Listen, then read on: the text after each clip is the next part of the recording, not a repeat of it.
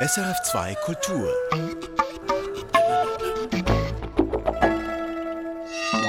SRF2 Kultur Wissenschaftsmagazin. Wir sprechen heute mal wieder, weil es wichtig ist und weil wir dranbleiben über Klimaschutz. Und zwar beim Bauen. Es lohnt sich nämlich klimatechnisch sehr, alte Bausubstanz zu erhalten und darauf aufzubauen, statt alles einzureißen. Außerdem Dünger für den Gemüsebau aus Kot und Urin. Und Mondstein, Hämatit, Pyrit, das sind drei von 6000 bekannten Mineralen und jedes Jahr werden neue entdeckt, auch hier in der Schweiz. Willkommen zum Wissenschaftsmagazin. Mein Name ist Katrin Zöfel. Heizen kostet Energie und das ist nicht gut fürs Klima. Weniger heizen ist also ein Beitrag zum Klimaschutz. Das ist in der Energiediskussion jetzt andauernd zu hören. Doch lange bevor die erste Heizung überhaupt aufgedreht wird, fallen Häuser und Gebäude klimagastechnisch ziemlich ins Gewicht. Denn schon wer Häuser baut, verbraucht sehr viel Energie. Wer Häuser also abreißt, um dann energetisch optimierte Neubauten zu erstellen, tut dem Klimaschutz nicht unbedingt einen Gefallen. Alte Substanz zu erhalten, umzubauen, statt sie abzureißen, wird deshalb zunehmend zum Thema. Mein Kollege Christian von Burg hat sich diese Woche vor Ort angeschaut, wie praktikabel diese Ideen schon sind und wo die Knackpunkte liegen. Wir stehen in Basel in einem Außenquartier vor einem stattlichen vierstöckigen Stadthaus. Am Zaun hängt ein weißes Schild Abbruch und Neubau. Der Basler Architekt Dominik Salate wundert sich. Ich bin ein bisschen überrascht, das zu sehen, weil das ist offensichtlich ein Haus in einer guten Bausubstanz, Anfang Jahrhundert, eine Bausubstanz, wie es man fast nicht mehr gibt. Und ich das Gefühl habe, eigentlich wäre das ein großes Potenzial zum umzubauen eigentlich. Schweizweit werden derzeit sehr viele Häuser abgerissen und durch Neubauten ersetzt. In vielen Fällen wäre ein Abriss aber gar nicht nötig, sagt Salate. Er leitet in Basel ein Architekturbüro mit 20 Angestellten und weiß, wovon er spricht. Einige Straßen weiter hat er ein Haus aus den 1870er Jahren umgebaut und aufgestockt. Wir kommen jetzt rein aufs Podest in ein ganz schönes Treppenhaus mit klassischen Rupfenwandbelägen, Holzstegen, schönen Plattenboden. Sehr sanft haben wir eigentlich hier saniert. Ursprünglich stand auch ein Abriss des 150 Jahre alten Hauses zur Diskussion.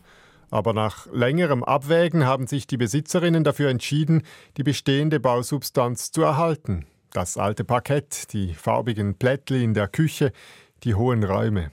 Um das Haus erdbebenfest zu machen, brauchte es aber im Innern eine neue Betonwand zur Aussteifung. Wir gehen weiter hoch. Also da kommen wir jetzt eigentlich den Bereich vom ehemaligen Estrig. Ab hier sieht man eigentlich eine Art Mischung zwischen Bestand und dem Neubau. Die oberen zwei Stockwerke sind aus Holz. Sie wurden vorgefertigt und auf die bestehenden Mauern draufgesetzt. Die Bauzeit blieb so sehr kurz. Entstanden sind sehr großzügige hohe Räume. Zum Schluss geht's noch hoch auf die neu entstandene Dachterrasse mit Aussicht über die Stadt.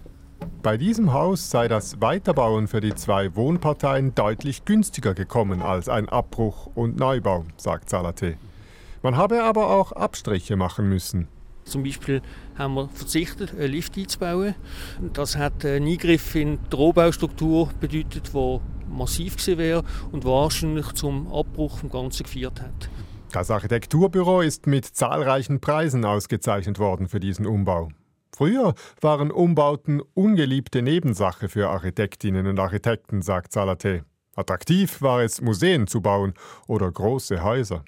Das habe sich insbesondere bei den Jungen geändert. Es gibt jetzt eine ganze neue Diskussion und Kultur unter jüngeren Architekten, die sich explizit interessieren für die Aufgaben und vom Bestand ausgehen. Bestehende Bauten weiterzubauen sei oft komplizierter, lasse sich weniger genau planen und erfordere mehr Kreativität, sagt Salate. Was die Schwierigkeit ist für einen Investor, ist, dass es natürlich viel mehr Flexibilität braucht, um so etwas zu planen. Oder es gibt viel größere Unsicherheiten, wie was funktioniert und es ist ein weniger berechenbar. Oder? Es braucht auch ein Mut. Noch mehr Mut zeigte die Stiftung Habitat, eine Stiftung, die sich mit dem Geld der Roche-Erbin Beatrice Öri für preisgünstigen Wohnraum einsetzt. Sie hat einen nüchternen Zweckbau aus massivem Beton gekauft, ein ehemaliges Weinlager von Coop nahe der französischen Grenze, und baut jetzt ein Wohnhaus daraus. 65 Wohnungen für mehr als 150 Menschen entstehen hier, sagt Laurent Bürner, der Projektleiter des Architekturbüros Esch Sinzel. Wir sind jetzt hier beim Haupteingang und man kommt eigentlich da rein, man hat schon einen schönen Auftakt, weil man wird gerade konfrontiert mit den bestehenden Bildstützen. Bildstützen, das sind massive quadratische Betonpfeiler, die sich oben an der Decke in alle vier Richtungen auffächern. Die vielen Stützen prägen den Industriebau aus den 50er Jahren. Bürner führt ins erste Obergeschoss, in die Wohnungen, die schon fast fertig sind. Die Räume sind mit 3,80 Meter extrem hoch. Neu und alt verbinden sich. Jetzt hier im, im ersten Obergeschoss sieht man eigentlich vor allem die unterschiedlichen Oberflächen, die wir drin haben. Also einerseits sind es Decken aus den 50er Jahren, plus dann eben die neuen Decken jetzt hier am Rand. Der neue Beton roh belassen, der alte sandgestrahlt. Die Geschichte des Gebäudes wird nicht versteckt, sondern herausgestrichen. Eine Architektur, die auf dem Wohnungsmarkt offensichtlich ankommt. Raphael Schicker, der Leiter Projektentwicklung der Stiftung Habitat, sagt, also die Wohnungen sind sehr begehrt. Wir haben Haufen Leute, die danach fragen und hätten sie auch mehrfach können vermieten Zum Schluss geht es ganz nach unten. Hier im zweiten Untergeschoss entsteht die Tiefgarage für das ganze Quartier, die Technikräume, ein Velokeller. Dazu wurde eine zweite Betondecke eingezogen, denn die Räume mit den ehemaligen Weintanks waren sechs Meter hoch. Wir haben dann aber im Planungsprozess können, zusammen mit der Stiftung äh, sie können überzeugen, dass wir doch noch einen Teil in der ursprünglichen Höhe, wie sie einfach so extrem eindrücklich ist, können behalten, obwohl wir damals eigentlich noch keine Nutzung hatten für den Raum. Jetzt wird aus der Halle ein Schlagzeugprobekeller für Profimusiker. Vieles wurde also umgenutzt. Gleichzeitig musste aber die Stahlkonstruktion der beiden obersten Stockwerke abgerissen und mit neuem Beton ersetzt werden. Im Endeffekt ist mehr als die Hälfte des Betons neu. Es brauchte massive neue Stahl- und Betonstützen, um das Gebäude erdbebensicher zu machen. Ein riesiger Aufwand. Zu Beginn hätten sie sich das alles recht viel einfacher vorgestellt, sagt Projektleiter Bürner. Es hat ein paar Mal vielleicht den Punkt gegeben, wo man gesagt hat, komm, wir rupfen alles ab bis mit EG. Äh, wir lassen nur das im Untergeschoss stehen. Und trotzdem, jetzt, wenige Monate vor der Vollendung, müsse man sagen, es habe sich gelohnt. Bauherr Raphael Schicker von der Stiftung Habitat nickt. Auch die Kosten seien nicht aus dem Ruder gelaufen. Also wir sind der Meinung, dass es allweg ungefähr aufs Gleiche rauskommt, wie wenn man neu gebaut hätte.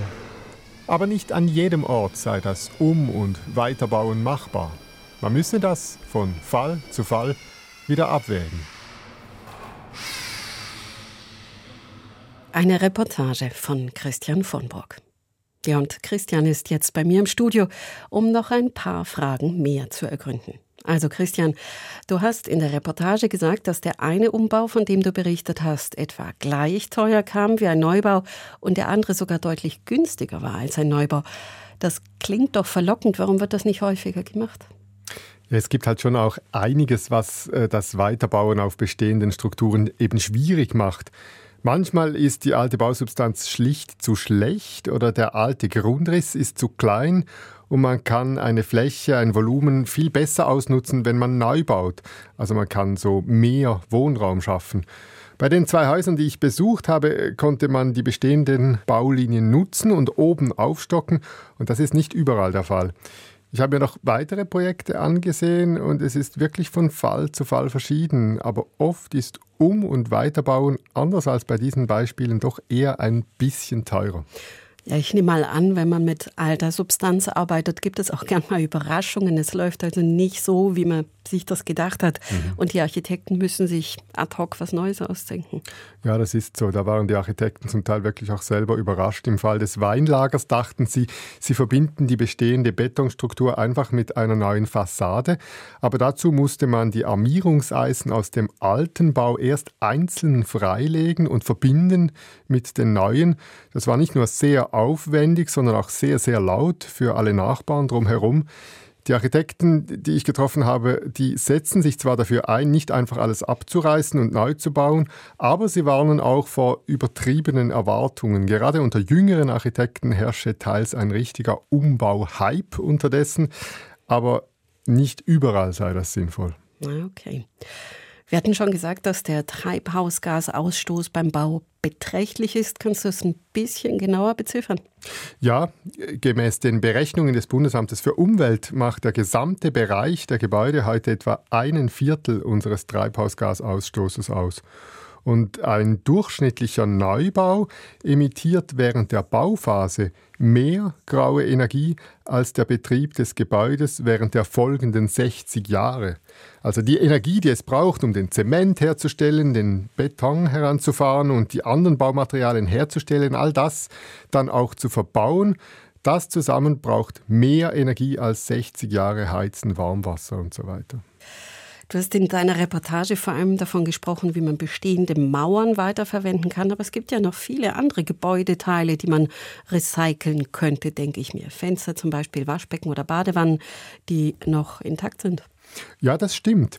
Ähm, aber wenn man sich anschaut, mit welchen Maßnahmen man am meisten graue Energie einsparen kann, dann ist das eben vor allem das Weiterverwenden der Tragstruktur und äh, das Weiterverwenden anderer Baumaterialien. Ebenfalls stark ins Gewicht fällt, wenn man flächensparende Grundrisse plant, also keine zu großen Wohnungen pro Kopf baut, und wenn man leicht und mit Holz baut.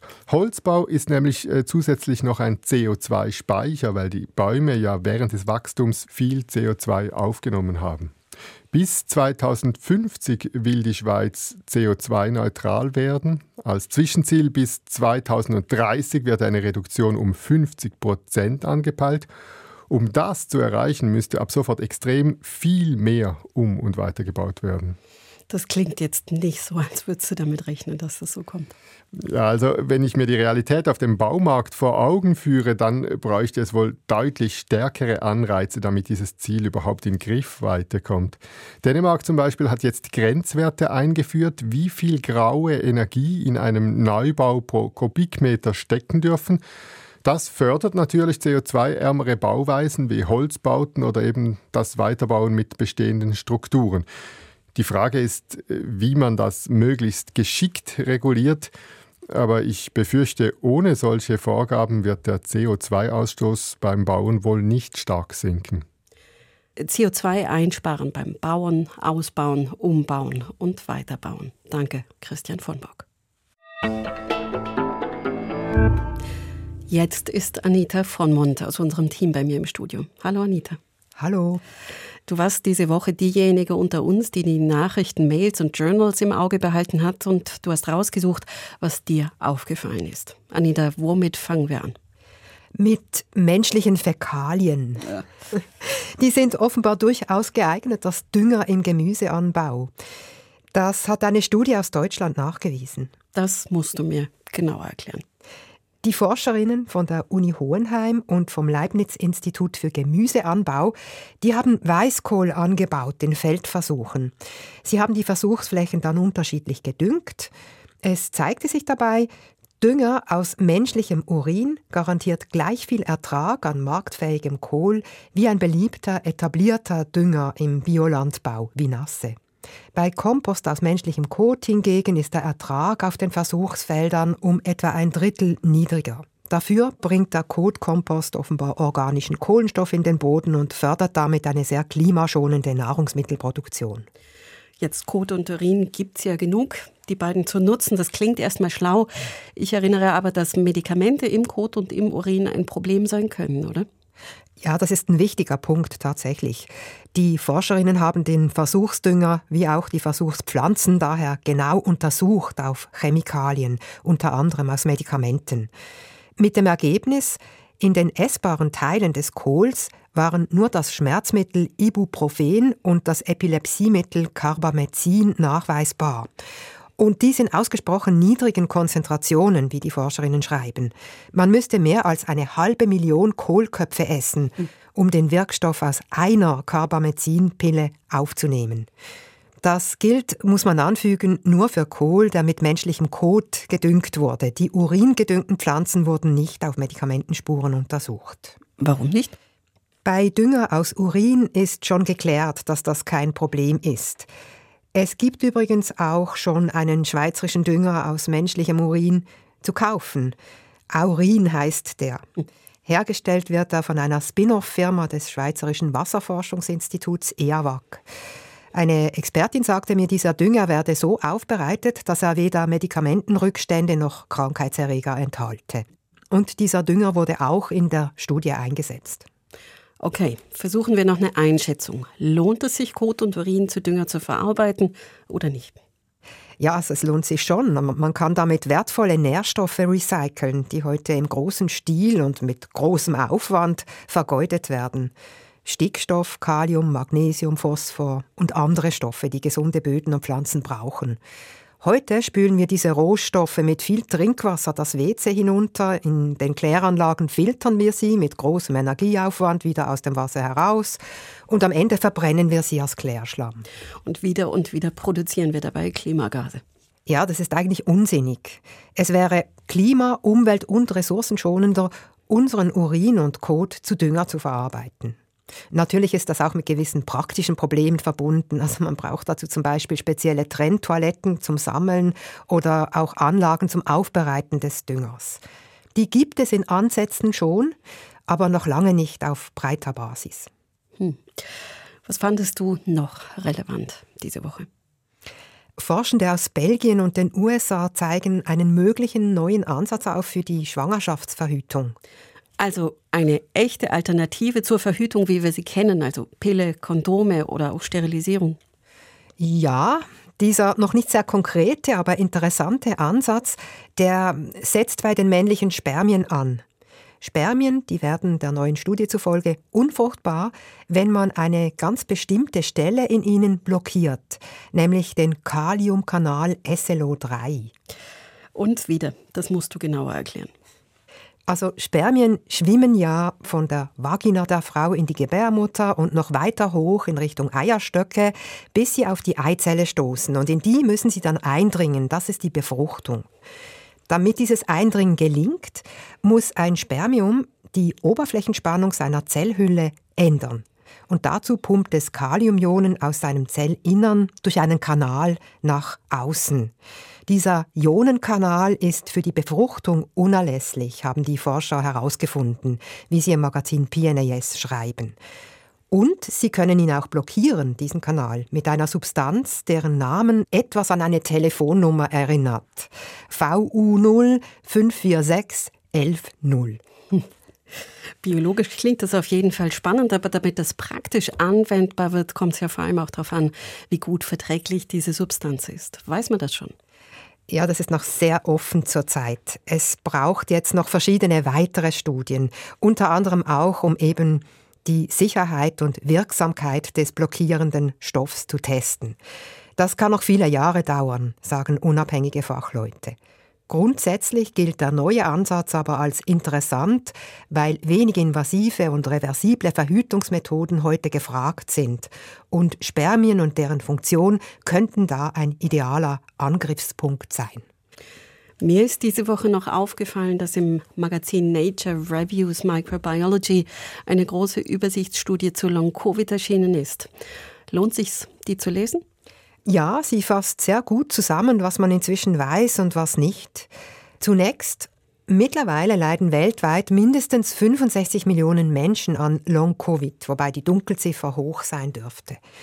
Schätzungsweise ist jeder Zehnte, jede Zehnte, die sich mal mit Covid-19 angesteckt hat, betroffen von diesen mehr oder minder lang anhaltenden Langzeitfolgen. Und was sind die Hauptsymptome? Ja, die variieren ziemlich. Also starke Müdigkeit, Konzentrations- und Gedächtnisprobleme, Atembeschwerden. Insgesamt sind heute um die 200 Symptome bekannt. Besonders betroffen von Covid-19 Langzeitfolgen sind Frauen im Alter von 30 bis 55 Jahren. Und was man auch weiß, die Impfung halbiert das Risiko von Langzeitfolgen in etwa. Kommt man im Verständnis der Krankheit grundsätzlich weiter? Ja und nein. Man weiß immer mehr über diese Erkrankung. Man weiß zum Beispiel, dass recht viele Menschen mit Long-Covid geschwächte oder weniger T-Zellen haben. Weiße Blutkörperchen sind das, die an der Immunantwort beteiligt sind. Auch Mini-Blutgerinnsel und Entzündungen in den Blutbahnen kommen recht oft vor. Die Forscher der neuen Studie betonen denn auch, Long-Covid sei eine klinische Erkrankung mit einem biochemischen und zellulären Hintergrund. Man könne das nicht als vage, mysteriöse, psychosomatische Sache abtun. Aber, und da ist die größte Lücke, in der Therapie ist man noch nirgends. Deshalb sei es wichtig, dass vermehrt klinische, also Patientenstudien gemacht werden.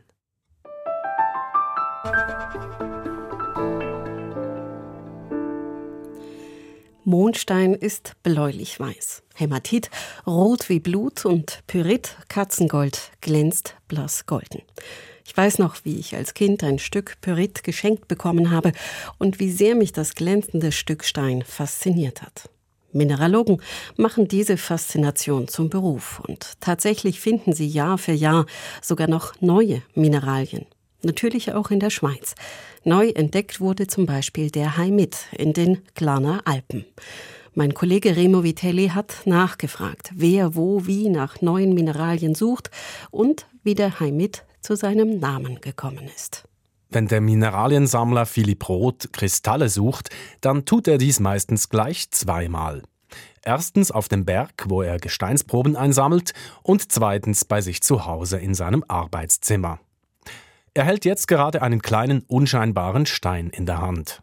Ein Stück, das ich letztes Jahr im großen Kaltal gefunden habe und wo möglicherweise interessante Mineralien enthält.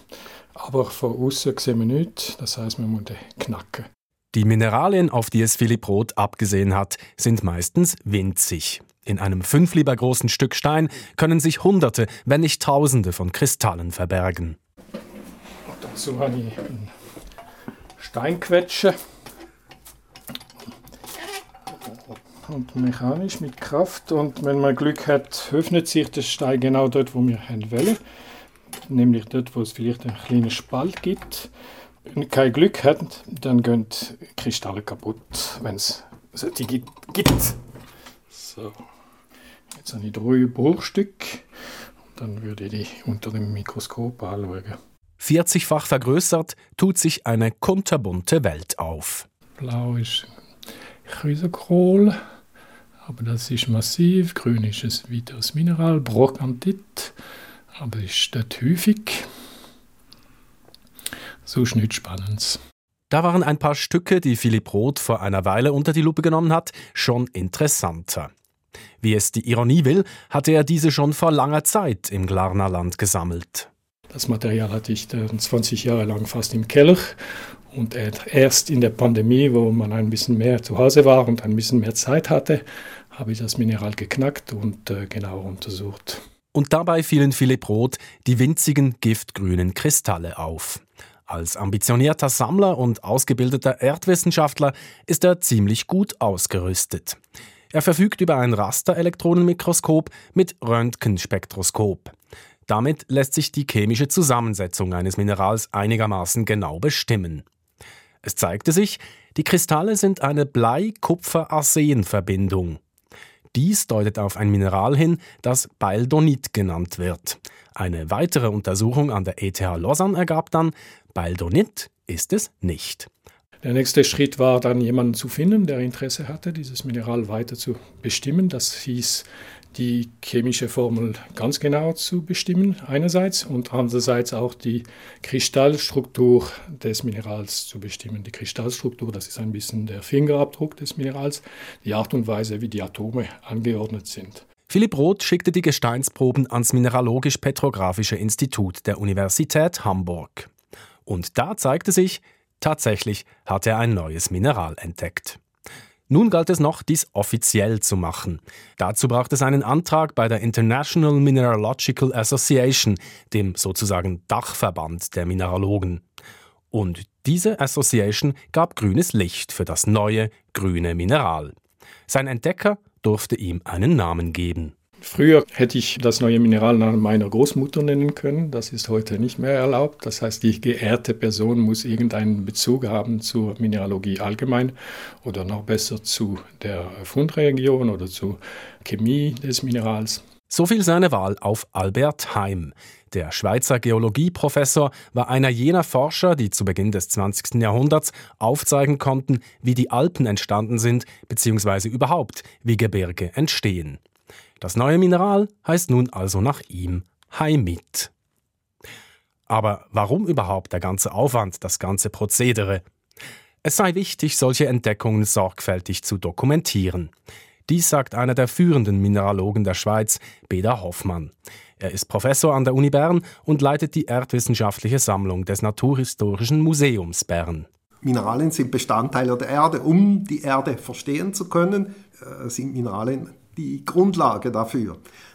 Ich bin der Meinung, dass wenn wir bei der Arbeit, bei erdwissenschaftlicher Arbeit etwas Neues entdecken, ein neues Mineral entdecken, macht es sicher Sinn, dieses Mineral zu beschreiben und eben neu zu charakterisieren, weil es kann irgendwo anders auch auftreten, es kann gleiche Bedingungen bedeuten und erleichtert so das Verständnis. Mineralogische Neuentdeckungen sind übrigens gar nicht so selten.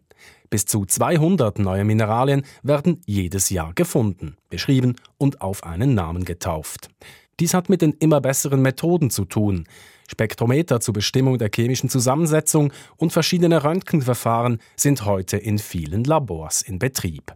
Die Kristallstruktur von sehr kleinen Objekten bestimmen, das ist eine Herausforderung. Und da wurden in den letzten sagen wir, 20, 30 Jahren sehr große Fortschritte gemacht. Und heute ist das möglich. Es werden neue Mineralien beschrieben, die vielleicht nur Zehntausendstel Millimeter groß sind. Es wird also eifrig gesucht und gefunden. Auf der Erde, aber auch in außerirdischem Material, den Meteoriten. Das ist Beda Stadlers Hauptforschungsgebiet. Die meisten Mineralien der Meteorite sind auch von der Erde bekannt, aber es gibt eine ganze Reihe die eben unter den speziellen Bedingungen anderer Himmelskörper entstehen können, auf der Erde aber eigentlich nicht vorkommen. Oder es gibt auch Mineralien, die wurden zuerst in Meteoriten entdeckt und erst nachträglich auch auf der Erde. Es lohnt sich für die Sammler und Mineralogen also immer wieder, ganz genau hinzuschauen. Genau hinschauen, das empfiehlt in diesem Beitrag mein Kollege Remo Vitelli und ich schließe mich ihm an. Denn das ist das, was wir Woche für Woche hier gerne tun. Genau hinschauen, genau nachfragen und jede Woche ein Fitzelchen dieser großen, weiten Welt besser verstehen.